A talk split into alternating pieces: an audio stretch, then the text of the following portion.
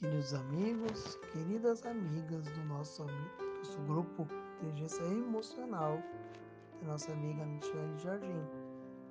Hoje, 12 de julho, com muita alegria, a gente lembra a liturgia da palavra dessa, dessa segunda-feira, dia 15, desculpa, de segunda-feira, nessa 15 semana do tempo comum, no dia 12 de julho desse mês de 2000, do ano de 2021.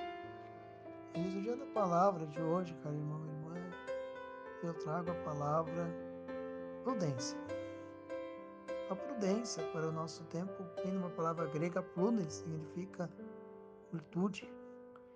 Como a gente vê a leitura da palavra desse dia, a gente traz o exemplo do livro do Êxodo, a prudência que o, o rei do Egito trouxe, o novo rei. Porém, como a gente vê a liturgia lá, traz o quê? Então o faraó deu a ordem de todo o povo lançar ao rio do Nilo crianças, poupando apenas mulheres. Mas a gente pergunta, cadê a prudência? A prudência da virtude de apenas homens ser mortos e as mulheres ficarem. Isso é muito complicado para o nosso tempo de hoje. A gente vê o que diz também o Salmo de hoje, nos coloca a figura da.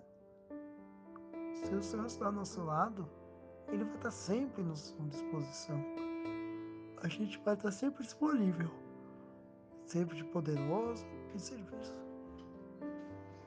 Temos sempre a alegria de servir. E no Evangelho a gente coloca a figura da honradez. Porque quando a gente vê a leitura do Evangelho, Jesus nos coloca, não vim trazer a paz, mas vim trazer a espada. A gente vê esse caso, a gente compara muito o caso de Salomão, que dividiu ao meio uma criança Diz assim, uma parte para ti e outra para mim.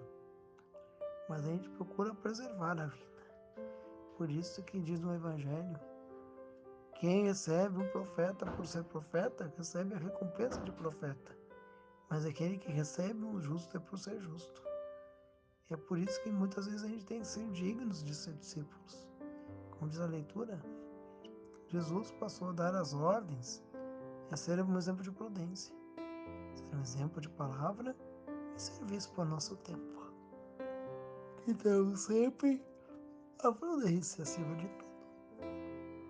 Que Deus abençoe cada um, nesse mês de julho, mês do preciosíssimo sangue de nosso Senhor.